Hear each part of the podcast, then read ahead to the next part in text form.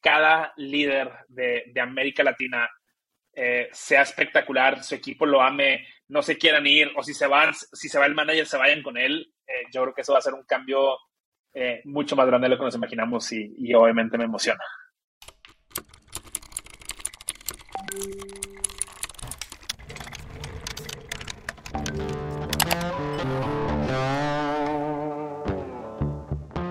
Hola, bienvenidas y bienvenidos a este episodio de People and Culture México el lugar donde inspiramos la creación de líderes y empresas más humanas, diversas y eficientes. Pero sobre todo, más conscientes del poder de la cultura organizacional como pilar fundamental de su estrategia. Yo soy Raquel Castañera. Yo soy Mauro Barça. Y en este espacio traemos a ustedes al talento de las empresas más exitosas para compartir sus descubrimientos, proyectos, logros y errores al momento de construir culturas únicas de alto desempeño. People and Culture México.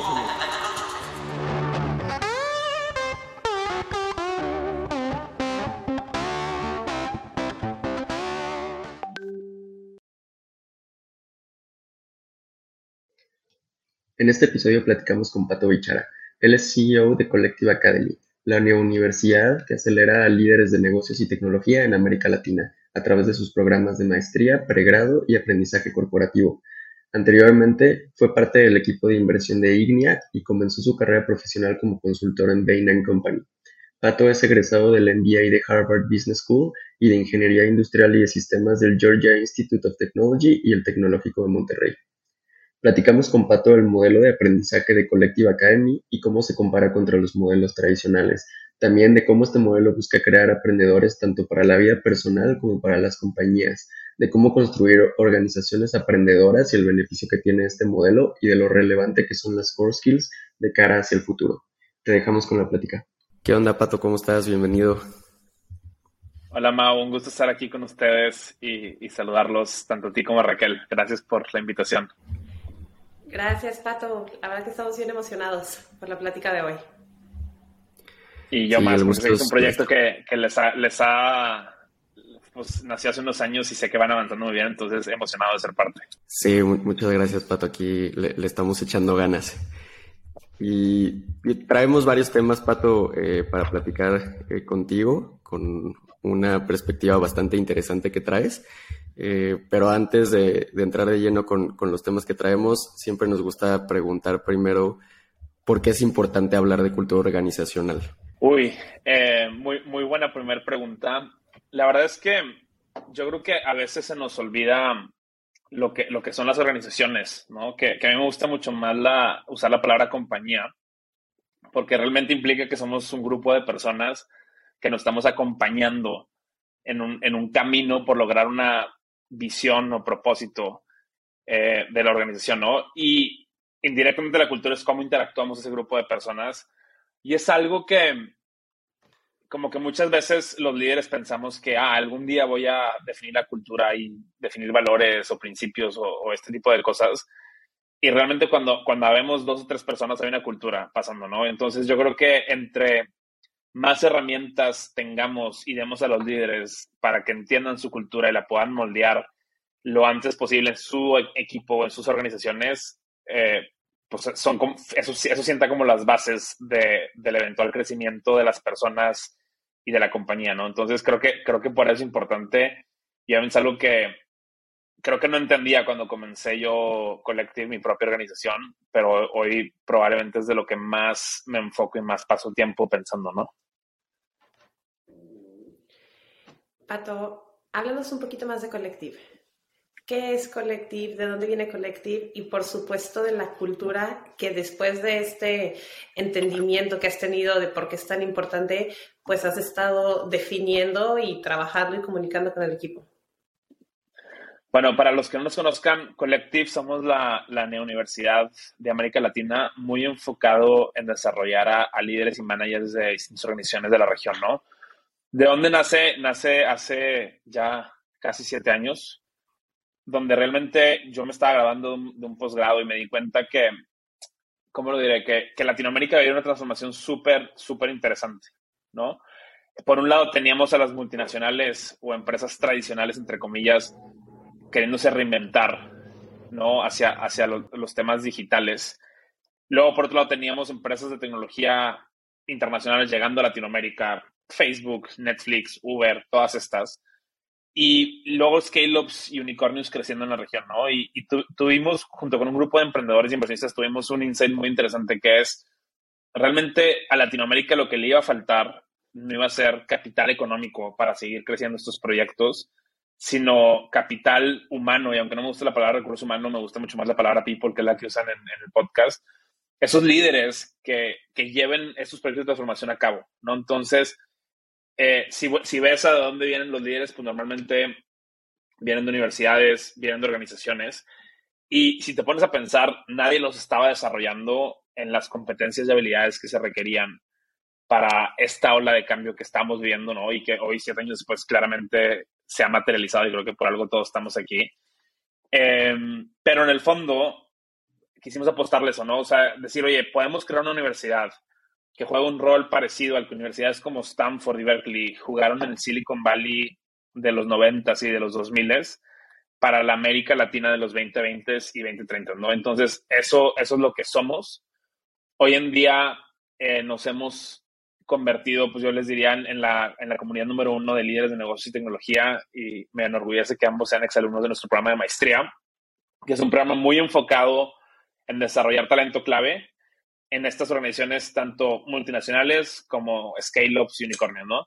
Y por otro lado tenemos programas in company donde estamos acompañando a los corporativos eh, a facilitar, pues acelerar a, su, a sus managers y a sus líderes de una manera mucho más personalizada en sesiones de aprendizaje en vivo, ¿no? Que en el fondo lo que hacemos es que estas personas realmente eh, vean lo que, lo que tienen que desarrollar, pero lo, lo puedan aprender de una manera súper divertida, súper entretenida y sobre todo donde el aprendizaje realmente sea efectivo, ¿no? Entonces, de ahí eh, nace un poco Collective. Ahora, eh, el tema de cultura es interesante porque, como les decía, somos una organización bastante única y, y justo el otro día comentaba con alguien que, que creo que lo que más me enorgullece hoy como CEO, siete años después, es el equipo que tenemos y ese equipo se, es un reflejo de nuestra cultura, ¿no? Ahora, ¿qué, ¿cómo definir nuestra cultura? Bueno, pues tenemos varios eh, principios que de hecho justo este año lo, los definimos siete años después. Eh, el primero es que somos un grupo de, de aprendedores eh, o nerds, y ahorita si quieren más adelante podemos definir la palabra, pero, pero todos somos personas como muy curiosas, que estamos todo el tiempo buscando aprender, sea de podcast, sea de libros, sea de blog post, y, realmente nos emociona el consumir contenido, aplicarlo y, y llevarlo, o sea, y, que eso nos haga mejores profesionistas y mejores líderes, ¿no? Obviamente somos una organización muy centrada en las personas y creo que los dos lo han validado, entonces realmente uno, uno de los cambios fundamentales de Collective es que el sistema educativo tradicional pues se, centraba en atender a los reguladores o en algunos casos a, la academia o a los profesores y acá nos queremos entrar en, los aprendedores, en los usuarios, ¿no? Y creo que eso hace que, que nuestra cultura sea muy eh, pues centrada en el usuario y también pensando siempre qué es lo mejor para esta persona, ¿no? Y bueno, hay algunos los principios interesantes, eh, por ejemplo, el tema de vulnerabilidad y esta cultura de, de, transparencia y de apertura que son, son importantes para lo que estamos construyendo. El tema de, de siempre estar, pues sí, dándonos feedback y a veces decirnos las cosas de manera directa, pero saber que no es un ataque personal, sino simplemente queremos construir algo mejor y por eso hay que, hay que dar eh, crítica constructiva. Y, y, en el fondo yo les diría, todo esto se centra en el propósito que tenemos, que es cómo conectamos a esos aprendedores allá afuera con el conocimiento colectivo para que juntos revolucionen el futuro de Latinoamérica. Y es un poco lo que estamos construyendo, ¿no? Oye, Pato, un pasito para atrás. Eh platicabas ahorita, ¿no? O sea, las necesidades que empiezan a surgir en los 2020 y que habrá en los 2030 ¿Cómo se compara ese modelo tradicional de aprendizaje? ¿Cuáles eran las características que tenía? ¿Y qué es lo que ustedes están revolucionando para que realmente sirva para el futuro y no, no se quede estancado?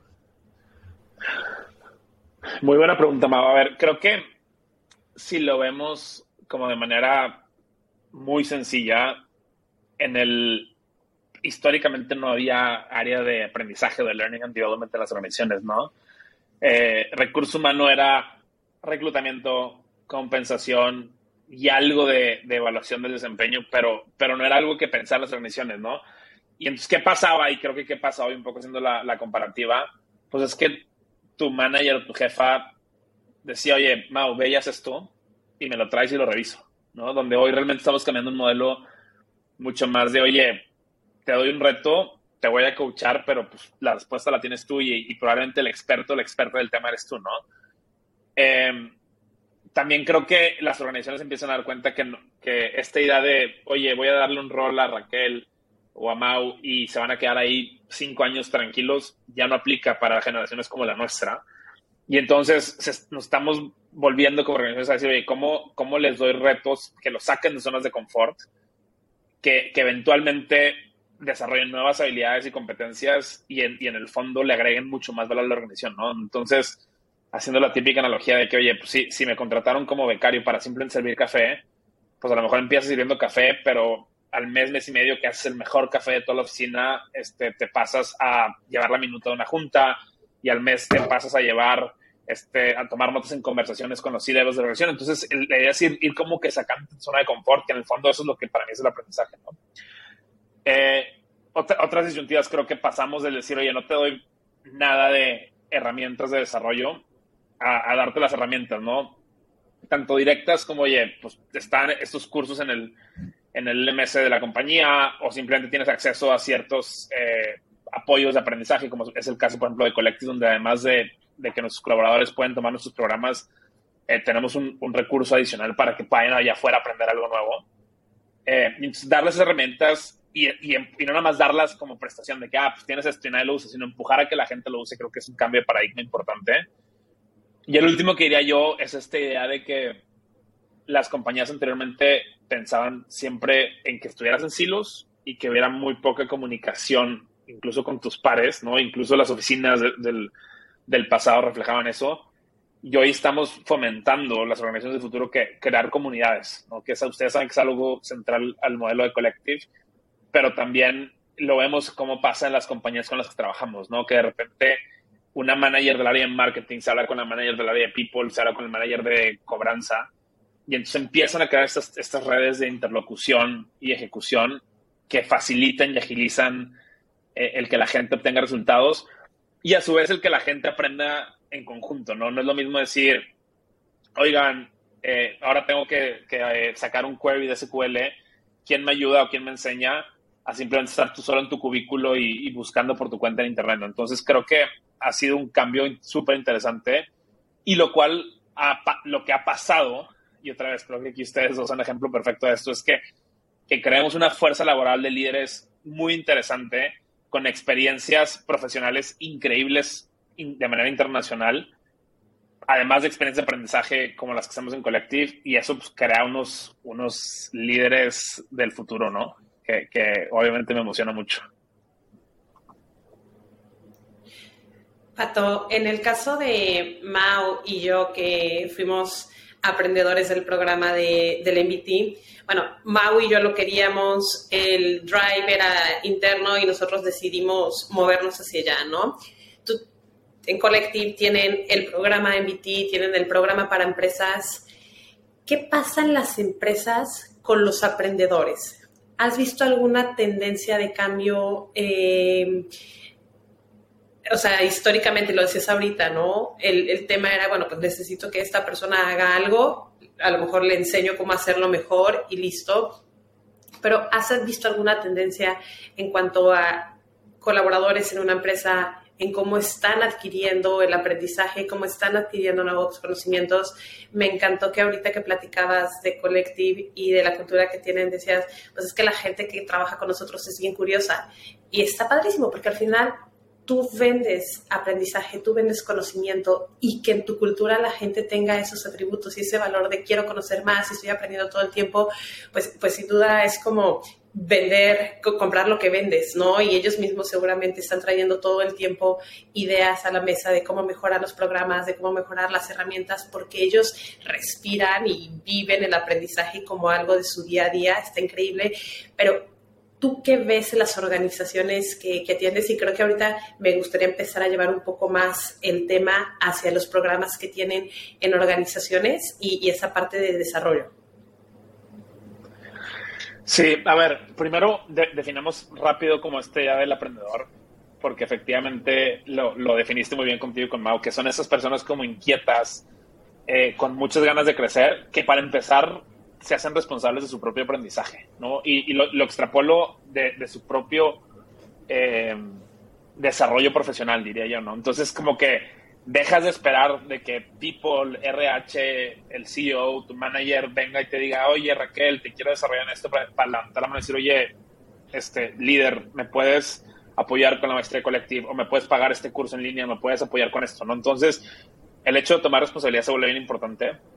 Luego hay una característica muy única que, que me, sigue volando la cabeza cuando encontramos esos perfiles que, que, cada vez somos más, que es gente que busca las preguntas, ¿no? Y, ¿no? no, está buscando la respuesta porque que la respuesta está cambiando todo el tiempo y más en el mundo en el que estamos viviendo.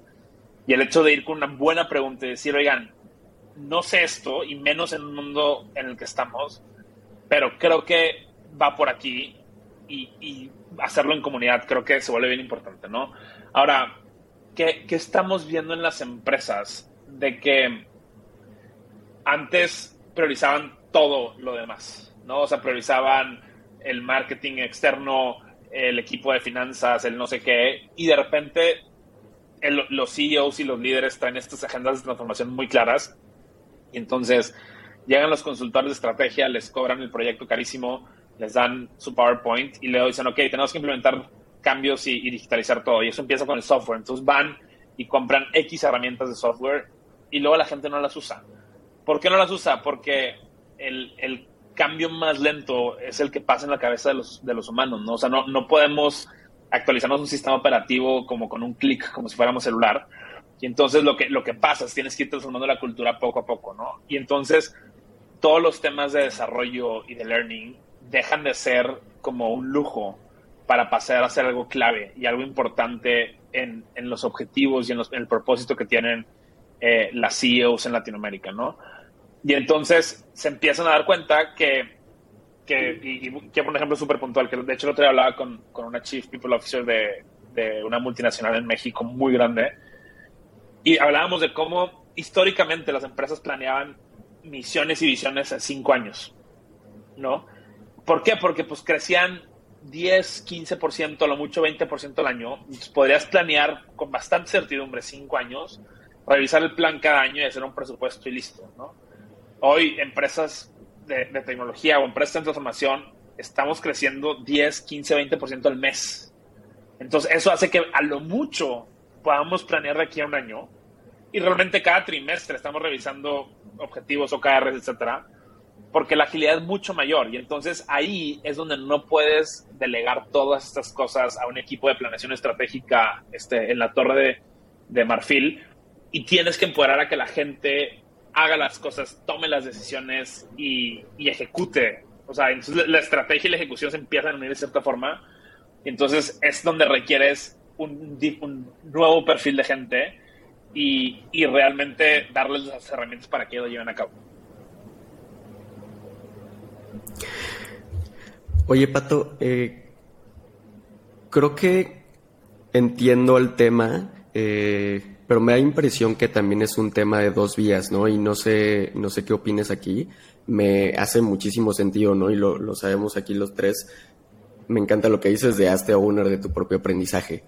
Eh, pero en la práctica y, más hablando, digo, de repente de startups, scale-ups, también en empresas bastante grandes, el trabajo puede ser muy pesado, ¿no? Entonces, por un lado, la persona y el individuo pues está empujando, quiero aprender, quiero conocer de esto, oye, manager, ayúdame, oye, compañía, ayúdame, pero si la empresa no te ayuda en ese sentido, no te da las herramientas, claro que tú puedes salirte y buscar las herramientas por todos lados, ¿no? Existe el Internet, pero si tienes tu meta y tienes que llegar a la meta y, o tienes que pues meterte a estudiar tal curso, ¿no? Pero pues la meta es con lo que te van a evaluar y si la empresa no pone también de su lado, eh, pues por más que tú lo intentes va a estar picando piedra y picando piedra hasta que pues va a tronar algo, ¿no?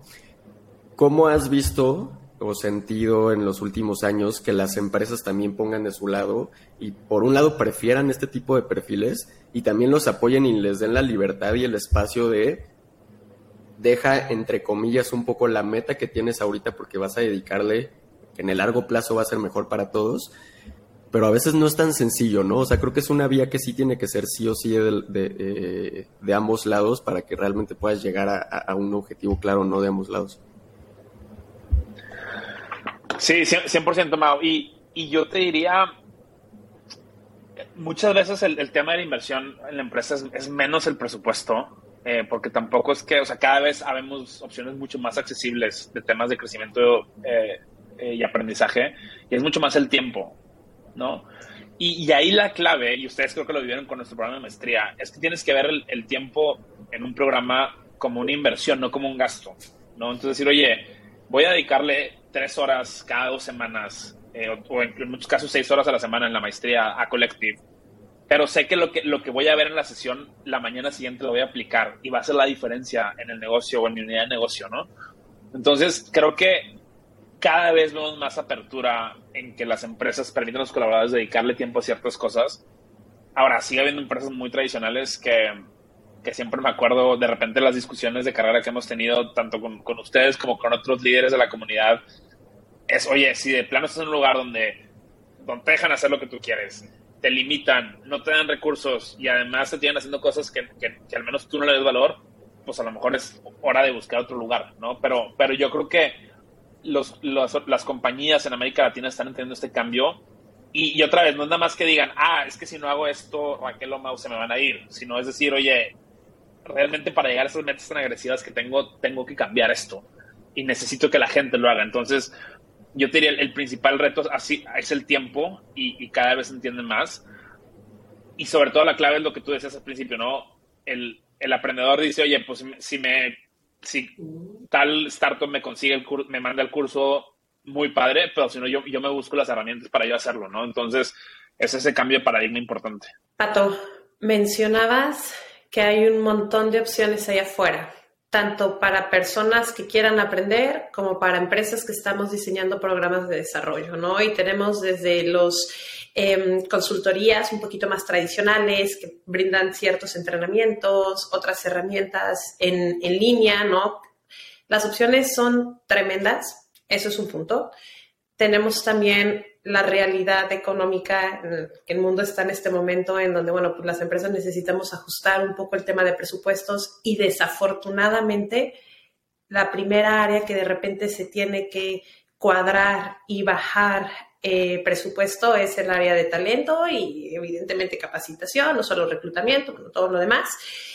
Y también tenemos un tema, y, te quiero compartir lo que me pasó. Esto fue al inicio del año en una mesa de discusión con personas de recursos humanos de otras empresas.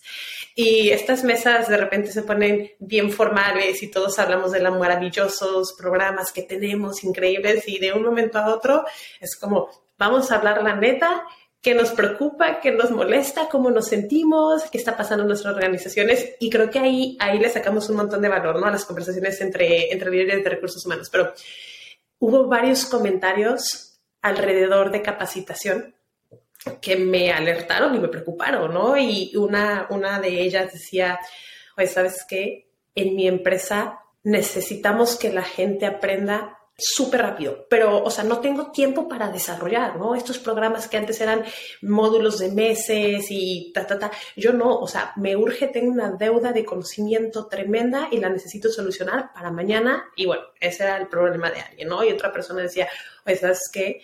Nosotros estamos reduciendo nuestro, nuestra inversión en desarrollo porque nuestros niveles de rotación son altos y era una empresa de tecnología, ¿no? Oye, pues ya sabemos que estos perfiles a lo mejor técnicos van a permanecer en la empresa a lo mejor 18, 24 meses, esta otra área comercial o en capas de liderazgo. Pero bueno, la realidad es que hoy por hoy la mayoría de, de las empresas pues tienen un periodo de vida más corto que antes, ¿no? Entonces, ¿para qué voy a invertir en un programa de desarrollo que me va a costar tanto dinero, me va a tomar tanto tiempo, cuando sé que a esta persona a lo mejor después de seis meses, doce meses, em, por la naturaleza del rol, pues va a estar a lo mejor brincando, ¿no? Por la edad o lo que tú quieras, pero este segundo comentario realmente me preocupó de decir, híjole, o sea, hay muchas empresas afuera pensando, no voy a invertir porque la gente se va a ir mucho más rápido. Hay un tema de retención que esa empresa tiene que trabajar, todo lo que tú quieras, pero sí es una realidad que en ciertos perfiles, en cierta, tal vez, eh, generación, hay más rotación, ¿no? Y la gente se mueve y eso también es un buen indicador de crecimiento, pero las empresas están asustadas de invertir por esa razón. Cuéntame un poco cómo manejas estas conversaciones con las empresas con las que tú trabajas, cómo le dan la vuelta a ese comentario, porque gente que está escuchando este podcast, que probablemente es líder del área de desarrollo y capacitación de recursos humanos, probablemente esté pensando lo mismo, ¿no? Sí, a ver, quisiera yo dividir el problema como del lado de, people y luego del lado de la colaboradora o el colaborador. Creo que del lado de people, em, sí, efectivamente, o sea, la, rotación podría estar alta. Yo, yo espero que, este eh, cambio de señal macroeconómica haga también que la gente cambie de trabajo menos, pero, pero ahí, aquí entran muchas cosas, ¿no? Entonces, es como, y un poquito hemos recapitulando lo que hemos venido hablando, ¿no? ¿Cómo les damos, eh, cómo tenemos una cultura increíble o sana donde la gente quiera llegar, quedarse y, sobresalir y crecer, ¿no? ¿Cómo les damos oportunidades de crecimiento? Que otra vez, eh, no es nada más que te quedes eh, en, tu, en tu rol y a lo mejor te suena un poquito el sueldo, sino es, oye, ¿cómo te pongo otra vez incómodo o incómoda, no? El, otro día, justo en una masterclass eh, de Collective, hablaba de Jamil, el, líder de People de Kavak en México, y decía cómo la gente no es que esté buscando irse, la gente está buscando una nueva aventura, un nuevo rol, y nosotros como líderes de People deberíamos de ser capaces de, guiarlos a ese, hacia ese lado, ¿no?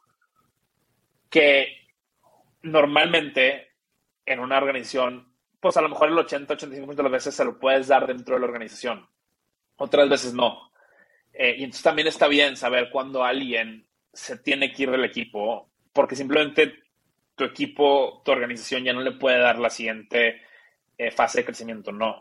Ahora, ligándolo al tema de inversión, eh, pues realmente aquí aplica el famoso dicho que se le atribuye a Henry Ford de que qué pasa si, si los capacitas y se van, pero qué pasa si, los, si no los capacitas y se quedan. Y entonces yo creo que hay que buscar opciones que que tengan un retorno sobre la inversión de aprendizaje mucho más de corto plazo y que también eh, en la parte de, activar el aprendizaje, que es algo importante de nuestro modelo, se ve inmediatamente eh, el cambio, ¿no? ayer literalmente me tocó facilitar una sesión de, del tema de OKR y planeación estratégica y al final de la sesión veía cómo estos 30 líderes, eh, pues yo diría de la principal fintech de Guadalajara, estaban ya con otro chip decir, ya entendí la estrategia de la organización, tengo muy claro cómo lo que tengo que hacer en cuanto a OKRs del Q1 2023 y estoy listo para ejecutarla. Entonces, otra vez, antes pensábamos en, apoyar, y, voy a hablar de las multinacionales, en apoyar a alguien a que se vaya dos años al extranjero y luego regrese y se quede cuatro años, eso claramente ya, ya no existe ese modelo, pero yo creo que tenemos que buscar opciones mucho más eh, pues, accesibles tanto en precio como en tiempo y otras cosas, ¿no?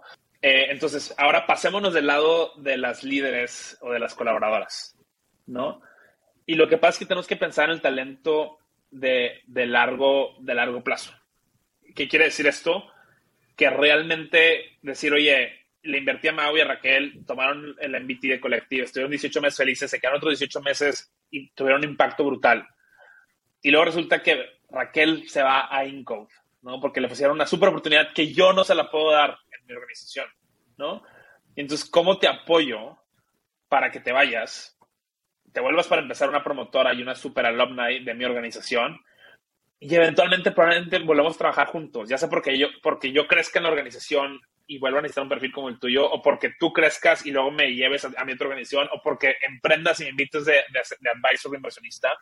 Entonces yo creo que estamos jugando, eh, como dice este Simon Sinek, juegos de largo plazo, con interacciones repetidas, con gente repetida, ¿no? Entonces, eh, Mau y yo nos conocimos, pues yo creo que hoy Mau hace seis años mínimo, y aquí estamos, grabando un podcast con Mau, ¿no? Y Raquel, eh, nuestra relación y amistad es de manera similar. Entonces creo que nos, nos interesa cachucha de que, ah, Mau se fue a otro equipo dentro de tal compañía, o Raquel me dejó abandonado el 2023 y, que empezar a pensar en qué es lo mejor para Mau, para Raquel y para Pato, sabiendo que en el largo plazo nos vamos a volver a encontrar, ¿no? Oye, Pato, me gustaría que hiciéramos como un paréntesis y aterrizáramos todo lo que hemos platicado eh, eh, en los últimos 20, 30 minutos, eh, porque creo que a lo mejor para ti va a ser muy evidente, ¿no? Pero ¿por qué? ¿Cuál es el beneficio de esto, no? O sea, ya aterrizando toda esta idea que traemos, pues qué padre ser un aprendedor para toda la vida, empresas este, con gente que le, dan herramientas a toda la gente y, y todo padre, ¿no? Ahorita en el arco iris hasta acá arriba aterrizándolo, ¿por qué es bueno esto para las empresas? Que haya gente aprendedora, organizaciones aprendedoras y que no se quede nada más en como lo bonito, que es, que es lo tangible en los resultados de, aplicar esto. Sí, a ver, eh, de manera tangible yo te diría tres cosas, ¿no? La primera es, eh, no tienes alternativa a nivel estratégico, ¿no? O sea, normalmente las CEOs tienen visiones muy ambiciosas para, estos próximos años y la única forma de lograrlas es con gente eh, aprendedora y capaz que, se ponga la camiseta, la jury o como le queramos llamar y vaya y haga las cosas, ¿no? El segundo es el tema de que para que esa gente la puedas atraer y crear esta cultura de la que veníamos hablando una positiva, pues realmente tienes que, walk the talk, como dicen los libros, los gringos, ¿no? ¿Y qué implica eso? Pues que realmente decir, oye, te voy a traer aquí y te voy a dar todas estas oportunidades de crecimiento exponencial como en tu carrera profesional, pero además te voy a dar las herramientas de aprendizaje, de desarrollo, de lo que sea, para que lo cumplas. Y el tercero que te diría yo es eh, es, mucho más altruista, pero es el legado que estás dejando como organización más allá de, tu, negocio, ¿no? Eh, y, lo veo, vamos a poner ejemplo a una organización como Quesky, ¿no? del cual los, dos son exalumnos. Eh, la Quesky Mafia hoy siento que está teniendo un impacto brutal en el ecosistema de emprendimiento y de tecnología en México y probablemente en Latinoamérica. ¿no? Y lo mismo vemos con Bitso, y lo mismo se habla de Rappi, y lo mismo se habla de Kavak, que otra vez es como pensar que si, si estos jóvenes o líderes te confían su carrera por uno, dos, cuatro, cinco, diez años, tú tienes la responsabilidad de, regresarles eh, esas experiencias que los hagan crecer, ¿no? Entonces, creo, que lo resumen en esos tres, ¿no? Es, no tienes alternativa porque estratégicamente lo necesitas. Realmente quieres atraer y retener esos perfiles. Y por último, eh, pues tenemos un legado con nuestros países para hacerlo.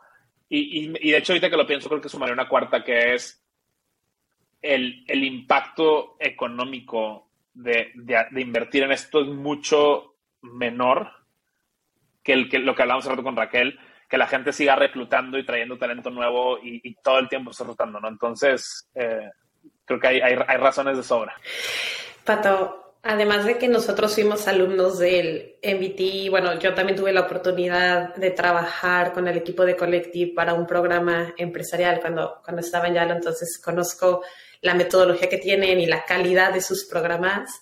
Em, me encanta realmente lo que dices de la responsabilidad que tenemos en el ecosistema y como sociedad, ¿no? Porque al final, o sea, de verdad, la única manera de cambiar la realidad de un país o una región es a través de la educación. Y a lo mejor ahorita estamos hablando de educación en cierto nivel, ¿no? De, maestría o empresarial, sé también que tienen un programa, a lo mejor al final nos puedes platicar un poquito, que, es un tercer programa que es para gente más joven, pero yo estoy súper emocionada de ver qué va a traer Collective en cinco años, diez años y si va a tomar otras capas generacionales de desarrollo de educación, porque este enfoque de cambiar la realidad a través del conocimiento, pues es lo que necesitamos, ¿no? Y no me quiero desviar a un tema eh, de, de sociedad y político en este momento, pero yo por eso soy fan de Collective, porque creo que el impacto que tiene es masivo por generaciones y que rompe fronteras,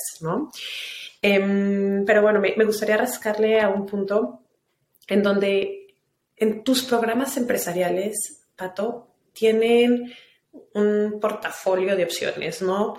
De conocimiento duro de metodologías, como a lo mejor ahorita decías, oye, pues Scrum o KRs, cómo implemente este programa, que la gente lo entienda, cuestiones de liderazgo, comunicación, feedback. Em, te he escuchado hablar, te hemos escuchado hablar varias veces de core skills, que a lo mejor se sale de algo duro y algo blando, como normalmente lo, platicamos las empresas. ¿Qué son las core skills y por qué son tan importantes hoy por hoy para las empresas? Uy, em, es, algo que es muy importante para nosotros. Y, otra vez en Collective, pensando en este cambio sistémico, Raquel, que, bien mencionas y que otra vez me, llena de orgullo el, que alguien como tú lo, refleje y lo comparta. Eh, es parte del cambiar el lenguaje, ¿no? Entonces ya hablamos que no hay alumnos, hay aprendedores no tenemos profesores, hay mentores. Y, y en algún punto me dijimos, oye, ¿sabes qué? No, no queremos seguir llamando esto habilidades blandas, porque realmente si pensamos en un futuro eh, pues utópico donde, donde las máquinas controlan todo, lo único que nos va a, diferenciar van a ser esas habilidades blandas, ¿no? Y fue por eso que empezamos a trabajar con la palabra de core skills, ¿no? Que, que en el fondo resume esas habilidades con un enfoque muy fuerte de, de, temas de liderazgo, que en el fondo, pues es lo que, es lo que estamos buscando las empresas, ¿no? Ahora, eh, ¿a qué nos referimos específicamente? ¿no? Empieza mucho, y otra vez ustedes lo han vivido, eh, con temas de, autoconocimiento y autogestión. Entonces, temas de inteligencia emocional, donde tú como líder tienes que pues, tener las herramientas para, ¿cómo diré? Como para conocerte, saber quién eres, qué quieres, a dónde quieres ir en lo personal y en lo profesional antes de empezar a pensar siquiera que tienes un equipo de personas a las cuales tienes que darles eh, guía y, coaching, ¿no? Entonces, eh, eso empieza mucho y otra vez es algo que, siento que el sistema educativo tradicional no, nunca nos enseñaron a, decir, oye, estoy enojado, eh, me siento triste y, todas las implicaciones que esto tiene, ¿no? y obviamente eso lo hacemos a través de, de materias como por ejemplo eh, meditación y liderazgo, donde es mucha introspección y de hecho la gente dice, oye, ¿por qué un, un, MBA o un máster en tecnología está, enseñando meditación? Pero realmente es una de las herramientas más poderosas que podemos tener como líderes, el, el, ¿no? Después nos vamos a, habilidades como el tomar decisiones, ¿no? Siempre digo que, la, o sea, por lo que nos pagan como managers es por tomar decisiones. ¿No? pero nadie nos enseña a tomar decisiones. Entonces pensamos que conforme pasan los, los años y la vida, vamos a ser mejores y, mi estómago me va a guiar, ¿no? Y en el fondo hay, hay, metodología para tomar decisiones, ¿no? Eh, otra habilidad clave, un core skill, es la capacidad de aprender a aprender, ¿no? Otra vez, el mundo está cambiando tan rápido y tan ágil, eh, necesito tener esta capacidad de autoaprender. Y otra vez, el sistema educativo me la mató, ¿no? Porque me hacían memorizarme cosas, este, me hacían ponerme nervioso antes del examen. Y entonces, claramente es una capacidad que a lo mejor teníamos de bebés o de, o de niños y el sistema nos lo mató, ¿no? Eh, y luego otras habilidades como storytelling o comunicación efectiva, como el poder ver tendencias. Este, entonces, son cosas que, que otra vez yo creo que son las que más diferencian a los líderes del, del futuro y de, y de hecho las que más nos están pidiendo las empresas. Y e, irónicamente, el otro día lo comentaba con alguien, no están en el, nombre de nuestra maestría, a pesar de que ocupan más de un tercio del, programa, porque a lo mejor no es tan sexy, ¿no? Decir un Master in Business Technology and Core Skills o, en Leadership, pero en el fondo veo el impacto que tenemos en exalumnos como ustedes dos y, claramente hubo un cambio personal, profesional gigante, ¿no? Y, por eso es que les llamamos core skills y no habilidades blandas o soft skills, ¿no? Pato, cuando quieres transmitir a una organización, a un líder, a una líder de recursos humanos, eh, la importancia de estos temas, la importancia de los core skills y, a ver, imaginemos que yo te digo, oye, Pato, quiero eh, implementar en, mi organización un par de, cursos, workshops. Eh, ¿Cómo vendes esta idea? O sea, ¿cómo le transmites a una persona que no está tan consciente del valor de esto? O sí, o sea, ¿por qué yo tengo que traer a mi organización de 3.000 personas un curso de meditación? Sí, a ver, eh, nos, gusta, nos gusta plantear todo esto desde la estrategia, ¿no? Entonces, y, volvemos al tema de, hablar de recursos humanos contra people. Para mí, people es un área estratégica. Eh, recursos humanos históricamente era un área administrativa. Y por eso creo que estamos viviendo este cambio de, de visión. Y entonces es, con base en los objetivos que la organización quiere lograr, qué eh, gaps de, competencias o de habilidades hay en el equipo actual que no se pueden llenar con, ah, sí, contrata a alguien más, ¿no? O, o tráete a alguien que sepa hacer esto. Y entonces ahí es donde dices, ¿sabes qué? Si tienes estos 25 líderes que necesitan un tema de comunicación efectiva porque están yendo a los clientes y los clientes no lo están entendiendo que estamos vendiendo, hagamos un programa específico para eso, ¿no? Pero, pero yo creo que tanto en general para, para vender colectivo o buscar estos aliados corporativos o, simplemente el decir, oye, pues vender cualquier eh, cambio en el tema de people, hay que, hay que pensar del lado de la estrategia y del lado del negocio, no porque todo lo que importe sea ganar dinero o ahorrar costos, pero sí porque eh, tristemente la mayoría de los líderes de las organizaciones hablan ese lenguaje, ¿no? Entonces es mucho ligar a la estrategia, realmente mostrar el, el, retorno sobre la inversión del aprendizaje y lo que puede llegar a pasar.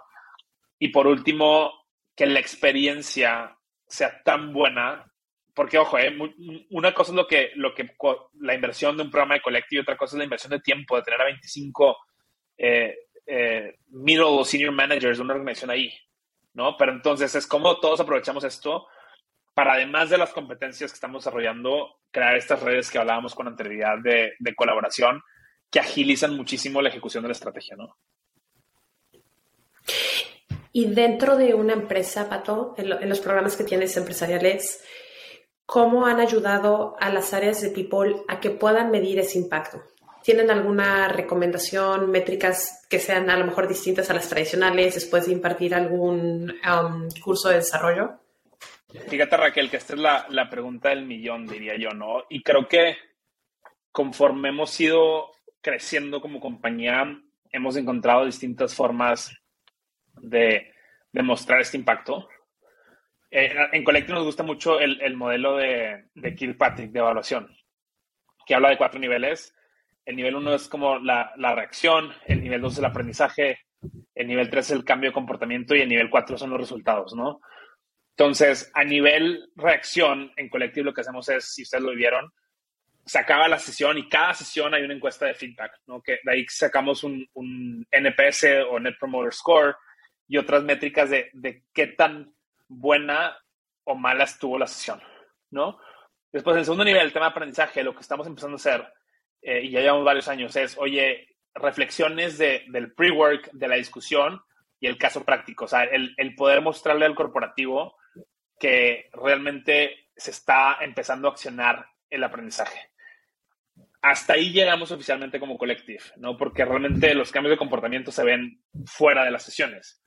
Pero sí empezamos a entender cómo los participantes de un programa están aplicando lo que vieron eh, al día siguiente, la semana siguiente, el próximo cubo, ¿no? Historias como la que les contaba del día de ayer, de que estoy seguro que, que en esta fintech hay 30 personas que ahora entienden mucho a mejor profundidad el tema de OKRs y van a ser mejor OKRs del Q1, ¿no? Sin embargo, aún no hemos llegado al nivel de desarrollo de las herramientas para que el área de People nos pueda dar ese feedback en tres y seis meses de cómo Raquel y Mau escribieron mejores OKRs porque tomaron el programa. Lo estamos empezando a probar con, con algunas organizaciones, ¿no? Ahora, al nivel 4 es al que nos gustaría llegar, ¿no? El decir, oye, la organización aumentó un millón de usuarios porque 100 líderes tomaron ese programa o la organización tomó, llegó a tal nivel de ventas. Eh, correlaciones igual a causalidad, pero yo creo que en el fondo eh, una métrica indirecta de eso es la recurrencia que tenemos con nuestros aliados corporativos, que prácticamente el 93% de ellos regresan a trabajar con nosotros año con año, a repetir los programas, a desarrollar programas nuevos y, es porque otra vez las áreas de negocios también del impacto de lo que estamos haciendo. Oye, Pato, si pudieras cambiar una sola cosa de cómo trabajan las organizaciones o las compañías, como te gusta decirle, eh, ¿qué cambiarías? Uy, em, creo, creo que sería que que todos seamos eh, buenos líderes, ¿no? El otro día reflexionaba que creo que no, no hay persona con la que platiquemos que no haya tenido un mal manager, ¿no? Pero somos, somos pocas las personas que, que hemos tenido una buena líder, ¿no? Y, y el entender eso y, internalizarlo y lo que esa persona exponencializa tu carrera profesional, creo que es espectacular, ¿no? Entonces, eh, cuando de repente dicen, no, es Collective, por ahora, Raquel, nada más nos enfocamos en managers y líderes, eh, que, que, es una visión, una visión grandota y eventualmente quisiéramos eh, cascadear al resto del sistema educativo o, o, de las edades. Digo, es que hay allá millones de managers afuera que, que, son malos y que entonces sus equipos están frustrados. Entonces yo creo que si, si somos capaces de cambiar a que cada líder de, de América Latina eh, sea espectacular, su equipo lo ame, no se quieran ir, o si se van, si se va el manager, se vayan con él, eh, yo creo que eso va a ser un cambio eh, mucho más grande de lo que nos imaginamos y, y obviamente me emociona. Creo que están haciendo un cambio y un impacto fuertísimo ahí, Pato. O sea, impactar a una persona, su visión, sus skills, la manera en la que se comporta con sus equipos, tiene, tiene un ruido tremendo en muchísimas personas. Y esas personas, cuando se acuerdan de mi buen líder y qué comportamientos le quiero copiar a esa persona y quiero replicar, o sea, el impacto es tremendo, ¿no? Eh, entonces, pues bueno, por favor sigan haciendo lo que están haciendo. Nosotros siempre, Mau y yo, vamos a seguir los programas y, y, todo lo que están trayendo nuevo en Collective. Muchísimas gracias por la plática, Pato.